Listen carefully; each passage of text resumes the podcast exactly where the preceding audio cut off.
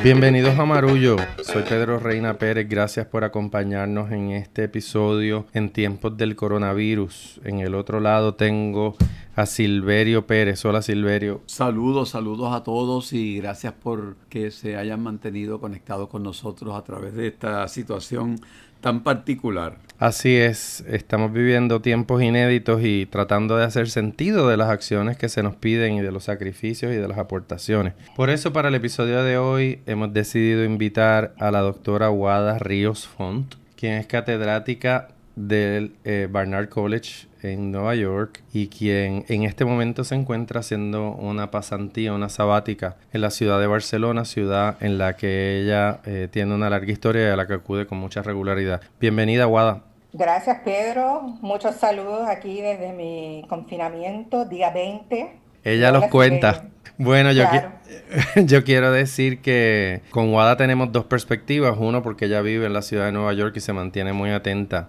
a lo que está sucediendo en Nueva York y a Barcelona, como dije, la conoce muy bien y en este momento ella no planificaba estar pasando esto en España, que es un lugar que después de Italia se ha convertido en un foco muy, muy grave del COVID-19 y para poder entender cómo se vive eso todo, todos los días y, qué implicaciones tiene para alguien que está pensando no solamente en la ciudad eh, en la que está como Barcelona, sino también donde está su casa en Nueva York, es que decidimos invitar a Guada. Así que Silverio tiene la primera pregunta. Saludos, Guada. Un placer eh, conversar contigo nuevamente. La última vez fue en Nueva York, en un ambiente de, canción y de, confraternización. Y nos toca conversar en un momento muy particular. Dado ese privilegio de visión, o sea, eh, desde esa perspectiva privilegiada que podrías compartirnos de conocer Nueva York como, como, tu casa y que vivas y conozcas Barcelona. Cuando uno antes pensaba en Nueva York, Barcelona, piensa en dos ciudades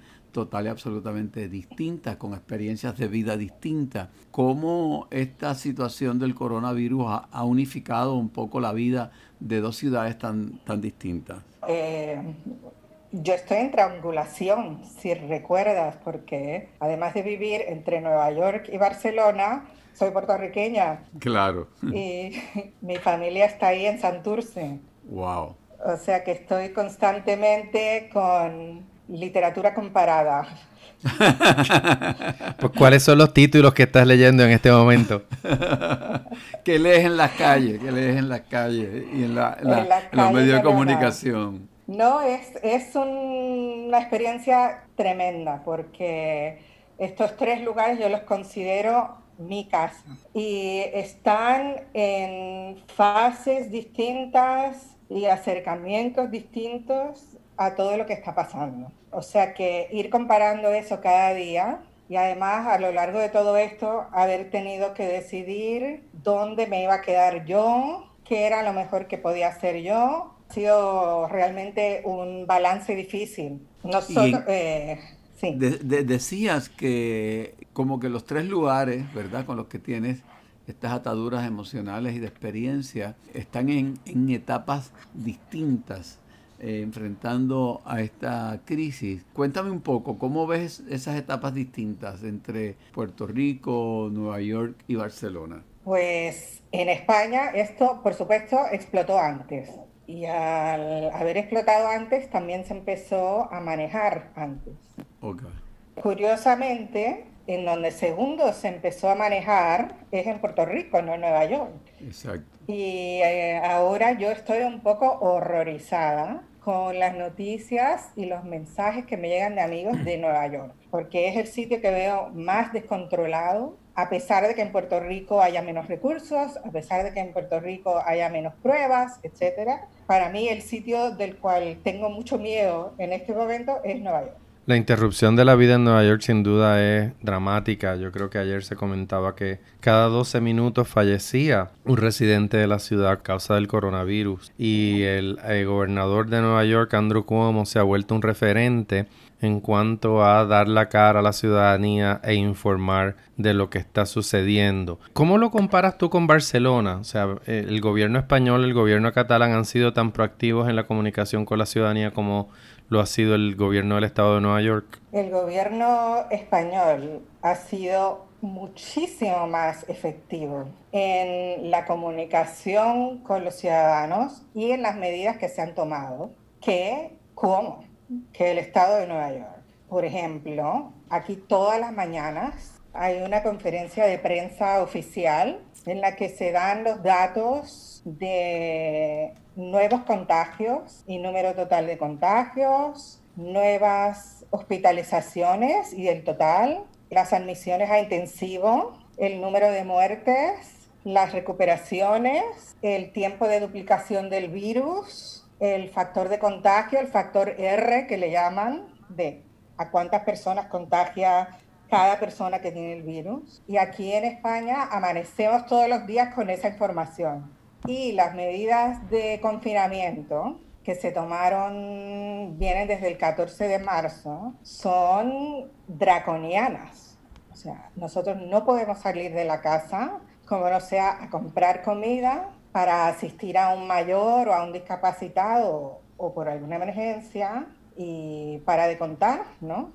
O sea que hay mucha información y también hay medidas estrictas. Y con la información uno puede ir teniendo idea de dónde estamos en el periodo y en el proceso de control de la pandemia. En Nueva York, mm, los datos y esto se acercan más aquí, pero el proceso de confinamiento y las medidas son menores que aquí y son menores que en Puerto Rico. Exacto. O sea que mm, entre estas tres alternativas, desde luego la mejor es la de aquí, pero la segunda es la de Puerto Rico, pienso yo. Y el te pregunto si la ciudadanía ha adoptado, aparte de las directrices del gobierno, ha adoptado por sí propia la, responsabilidad del, del, aislamiento social. Una de las cosas que hemos notado en Puerto Rico, que yo no sé, Pedro, cómo tú lo ves, pero yo pienso que como un 80% de la gente en Puerto Rico está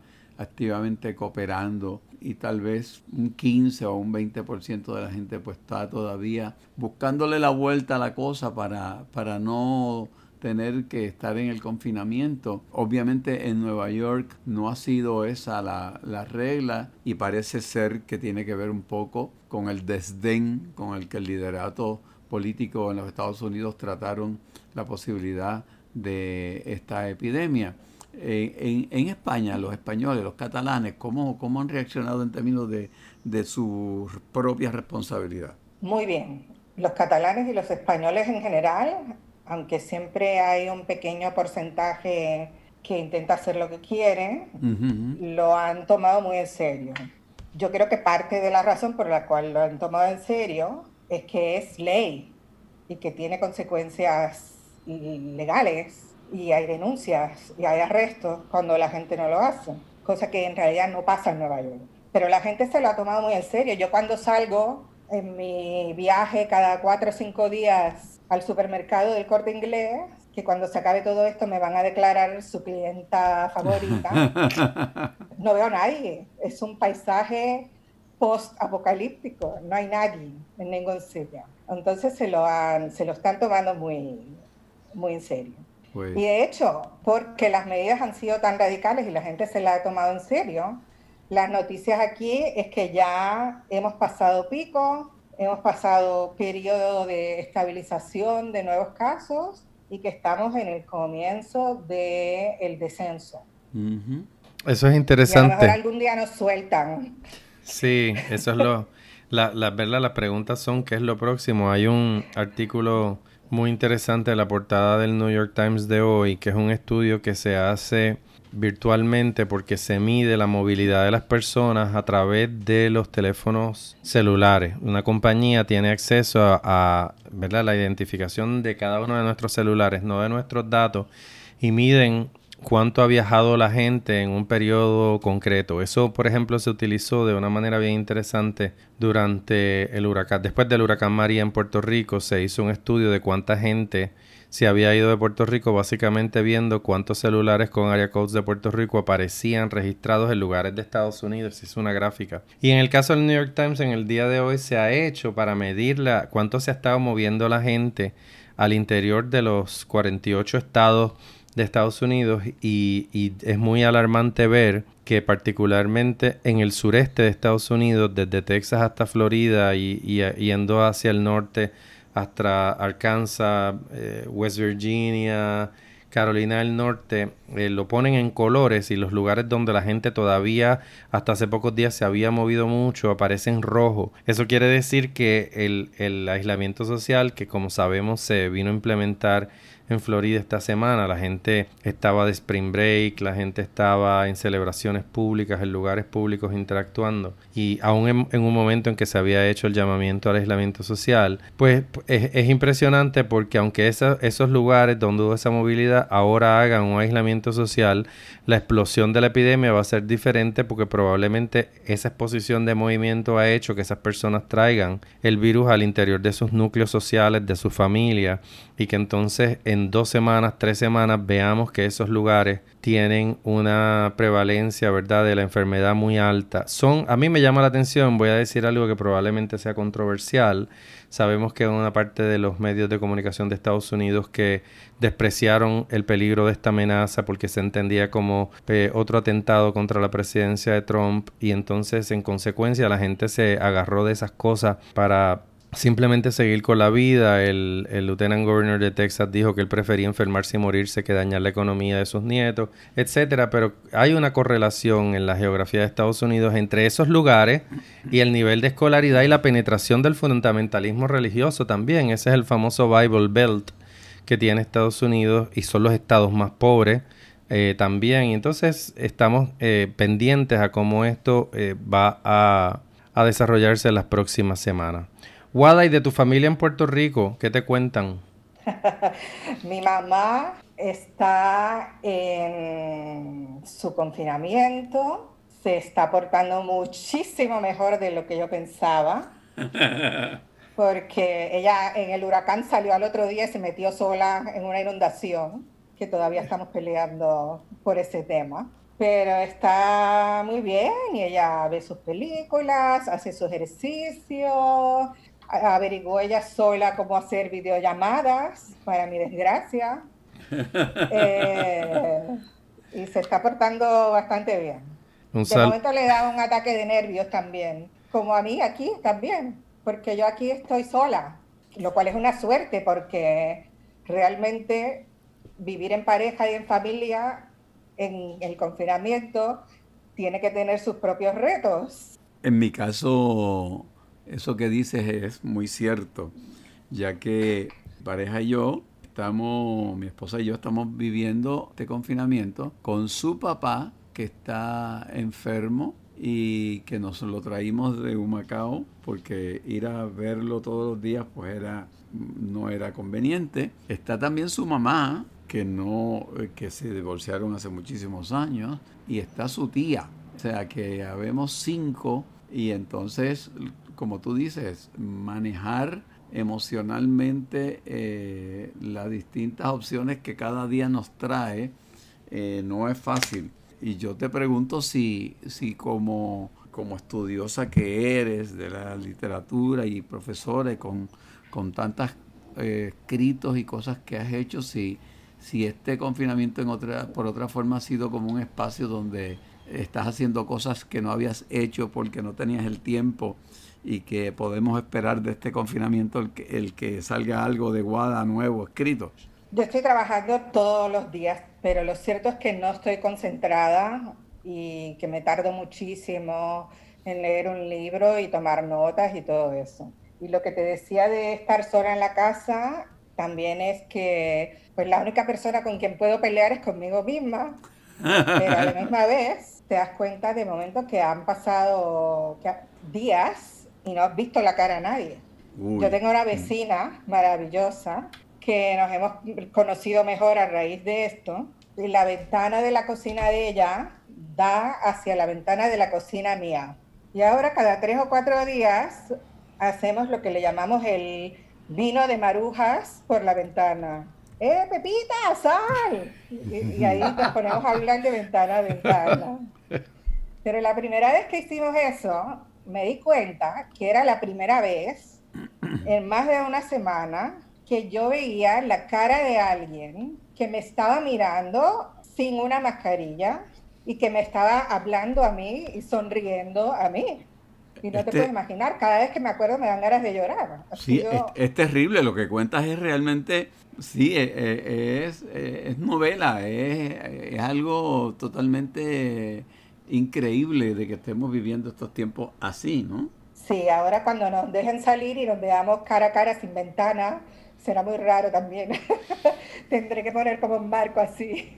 Sí, vamos a tener que tomar medicamentos para, para las emociones porque se nos va a haber olvidado tantas cosas.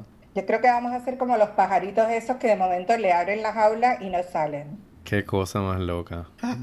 increíble, increíble. Sí, porque cuando nos saquen, cuando empiecen a dejar salir, no será porque ya no hay virus fuera, será porque están controlados los sistemas de salud para que no estén colapsados. Entonces, va, a seguir habiendo contagios y, bueno, la gente le va, a mí me va a dar impresión salir. Aunque bueno, no estoy segura. Yo creo que yo voy a ir salir para la calle y no voy a volver más en 10 días.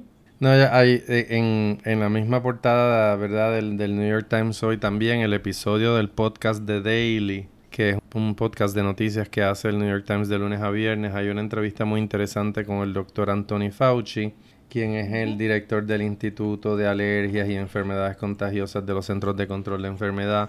Y, y, él está hablando del tema más difícil de todos, que es precisamente eso, cuánto dura esto. Y él sí dijo que definitivamente el tema del aislamiento debía durar un par de meses, pero advierte en la entrevista y le, le invito a todos nuestros podescuchas a que, a que lo procuren y lo, lo oigan él estaba diciendo que, que, hay otros retos. Por ejemplo, se acaba el confinamiento social, pero puede haber resurgimientos del virus. Eh, obviamente se espera que en algún momento haya una vacuna, pero que llegue esa vacuna y que se le pueda ver a poner a la población en un periodo de tiempo razonable es, otro tema. Pero él decía que íbamos a vivir con focos de contagio más allá del aislamiento porque era imposible que, que no hubiese. Otro ejemplo que se daba era, pues digamos que en Puerto Rico el aislamiento social, que ha sido, como dijo Guada, eh, muy proactivo y muy agresivo, digamos que funciona y que la propagación del virus se, se contiene. Pero ¿qué pasa cuando se abran los aeropuertos, cuando lleguen los barcos de cruceros, cuando se reactive el turismo? Pues todo lo que se consiguió eh, se puede poner en riesgo porque obviamente toda persona que no estuvo aquí podría potencialmente traer el virus de vuelta. Así que él dijo, esto va a ser un periodo mayor a 18 meses en el que vamos a ver con luces y sombras cómo nos adaptamos, qué medidas sanitarias podemos tomar, ya sea con vacunas o con otro tipo de medicamentos que están desarrollándose con mucha velocidad. Y, y obviamente está por último la preocupación tan grande que hay con eh, lo que esto supone para las cadenas de distribución, de producción de alimentos. O sea, él decía que en una llamada con la Organización Mundial de la Salud, con otros especialistas, pues se tenía que tener en cuenta que, no se podía insistir en simplemente aislar si se dañaban las cadenas de producción y distribución de alimentos, porque entonces para resolver un problema creabas otro y hablaba también de la pobreza y la desigualdad como consecuencia de las pérdidas de empleo y del parón económico que estamos viviendo. Así que cuando lo miramos de manera orgánica, vemos que tenemos un montón de retos que van a durar años en lo que podemos conseguir distintos balances. Oye, Silverio, yo espero que de ese confinamiento tuyo salgan un par de pasos de, de comedia o parodias, porque eso que yo no sabía que estabas con tu suegro, tu suegra y una tía de, Jessica, y, eso en sí mismo tiene, tiene un reto bien particular. Yo pienso en la gente que tiene nenes este chiquitos, que, que también, o sea, tener niños chiquitos en este confinamiento tiene que ser una cosa, pero que, uy, no me la quiero ni imaginar. No, no, y, y, y yo eh, vendería los derechos de un reality show porque, cada día es una nueva situación. Por suerte, eh, pues Jessica y yo pues tenemos una muy buena relación de conspiración y de, y de apoyo y, podemos eh, formar un frente ¿no? para, para mantener los balances necesarios, pero no, no es fácil Yo creo que sí, yo creo que de aquí sale una obra de teatro. No, una novela. Yo creo que voy, yo voy para la, el pabellón de esquizofrénicos más cercano, porque ya tengo múltiple personalidad. Y, y te pregunto si, si hay una discusión, aunque sea en un tercer plano, sobre cómo esta pandemia ha desnudado sistemas políticos y económicos a nivel del mundo, porque es obvio que como pasó en Puerto Rico con el huracán María, que nos desnudó como una isla total y absolutamente vulnerable y que no estaba en el lugar donde creíamos que estábamos. Me parece que con Estados Unidos ha pasado lo mismo y con las políticas neoliberales de, de y de quitarle recursos a la educación y a la salud, como que ha habido un, un desnudamiento del efecto de esas políticas. ¿Se discute eso? ¿Se, ¿Hay una, una conversación con respecto a eso? Bueno, aquí ha habido muchísimo revolú, por decirle, por llamarlo así, entre el gobierno central y los gobiernos de las comunidades autónomas, particularmente donde hay movimientos de independencia, ¿no? Porque lo primero que hizo España es declarar un mando único en cuanto a salud. Y lo que se desató ahí ni lo voy a contar porque necesita otro programa. Pero es muy interesante que en lugares como Estados Unidos también, donde tienes en efecto una descentralización federal muy amplia, la respuesta ha sido mediocre. Pero luego lo otro es que también es obvio que esto del mercado global no sirve, ¿no? Que no puedes tener... ¿Cómo es que China produce todas las mascarillas del mundo? ¿Qué hace un país como Estados Unidos o cualquier otro sin producir productos que son de necesidad básica en un caso como este, ¿no? Entonces todo eso va a haber que repensarlo. Sin duda, en Puerto Rico mascarillas, alcohol ahora mismo eh, es casi imposible conseguirlo. Sé que hay en algunos lugares y sé que la gente viaja a grandes distancias para conseguirlo, pero mete miedo y, ni te cuento si habrás visto los titulares, la ausencia de respiradores en Puerto Rico ni siquiera, eh, ni, mínimamente suficientes para manejar el, un, un gran surgimiento de pacientes que necesitan respiración asistida. Pero en eso también, por ejemplo, te quería comentar con relación a otra pregunta anterior y se me olvidó, que la proverbial insularidad y supuesto atraso de Puerto Rico igual por fin acaban funcionando en beneficio de Puerto Rico, porque Puerto Rico no tiene fronteras terrestres con otros lugares. Por la misma crisis económica, los vuelos directos de otros países ya están mucho más limitados con respecto a lo que habían sido en otros momentos. Y el turismo este de crucero, el crucero es un lugar horrible para tener un brote, pero los turistas de crucero, cuando llegan a un lugar, están una tarde y se van. O sea que no es un riesgo de contaminación del lugar al cual van, del mismo orden que otros tipos de turismo. Así que tal vez por esas cosas, Puerto Rico se libre de seguir un patrón como el de España o como el de Italia. Esperemos. Ojalá. Bueno, ya, ya pronto estamos llegando al final, así que le dejo la última pregunta a Silver. Bueno, me fui momentáneamente del aire. No sé si, si llegué a formular la pregunta sobre cómo temas políticos eh, y económicos habían quedado desnudados un poco con esta pandemia. No sé si la llegué a formular.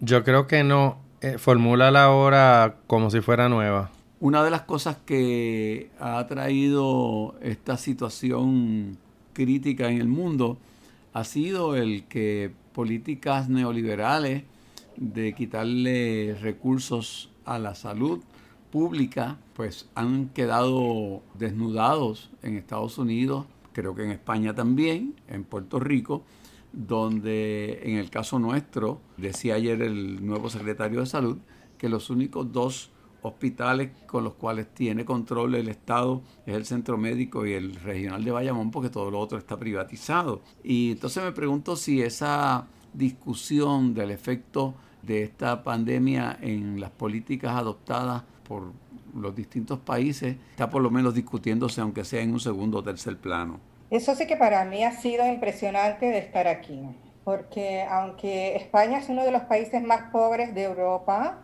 y hay tremendas críticas a cómo está manejando los aspectos sociales y económicos de la crisis de la pandemia, hay cosas que yo veo aquí que son impensables en Estados Unidos. Por ejemplo, una de las primeras cosas que sucedió fue la nacionalización efectiva de la medicina privada. O sea, todos los hospitales, clínicas privados tuvieron que poner sus recursos en servicio del Estado.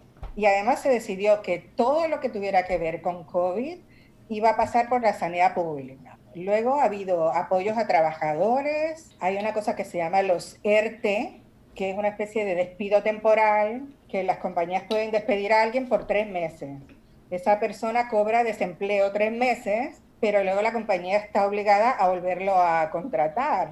Hay ya, aunque más limitado que en otras partes de Europa, ayudas con hipotecas, ayudas con alquileres, negociaciones para que el gobierno se encargue de los salarios de personas que no puedan trabajar. Y entonces es una medida donde realmente ves la diferencia entre un estado del bienestar con todas las faltas y problemas que tiene el español y la situación de desamparo en que vivimos, y no hablo ya solo de Puerto Rico, sino de Estados Unidos en general, donde todo es la iniciativa privada, sálvese quien pueda, y ya saben. Wow. Hmm. Interesante. Antes de que Silverio despida, yo quiero decir que me honra mucho y me emociona tener a Guada porque nos conocemos hace 40 años. Los dos estudiamos juntos en la Academia Eso sería imposible, Pedro, porque yo tengo 35. pues no, acabo de sacar la, la, cuenta, querida. Yo entré a escuela superior en agosto del 80. Así que estamos...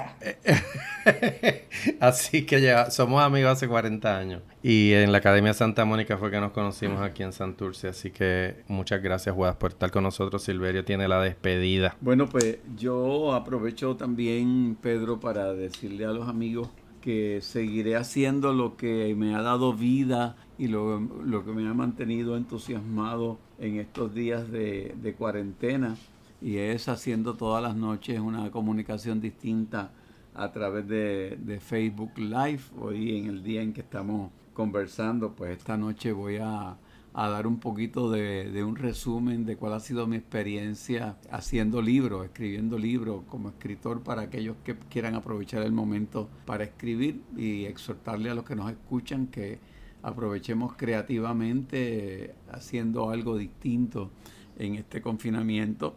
Y una de las cosas que nos ha permitido este podcast de Marullo es tener ese rato de conversación con, alguien y nos permite como que irnos del encierro y, compartir otros espacios. Así que Guada, gracias porque nos hemos sentido contigo a través de la ventana, con la vecina, eh, a través de tu salida al corte inglés tu, tu indeleble esa imagen. Exactamente, tu, tu comunicación con tu madre, etcétera. Gracias, gracias, gracias por compartir tu experiencia con nosotros y esperamos vernos en un en otro espacio donde podamos compartir una copa de vino y alguna que otra canción. Pues sí, muchísimas gracias a ustedes por invitarme, porque obviamente ha sido lo más excitante que me ha pasado en el día de hoy. Y en varios días, yo diría. Este episodio lo vamos a subir esta noche, así que lo, puedes compartir en tus redes. Denos like en Facebook. Estamos allí como Marullo en Twitter y en Instagram como arroba Marullo Media. Yo soy Pedro Reina Pérez. Muchas gracias. Gracias, Guada. Bueno, gracias, Silverio. Nos vemos, nos vemos hasta la próxima transmisión de Marullo en aislamiento social. Muy bien, este es Marullo. Marullo es un proyecto de Agora Cultural Architects. Las productoras ejecutivas son Elsa Mosquera Sterenberg y Beba Rivera. La gerente de desarrollo y contenido es Ángela Marí Sánchez. El diseño gráfico es de Lidimaria Ponte Tañón, la fotografía es de Javier del Valle, la música original de Guarionex Morales Matos y la locutora es Fabiola Méndez.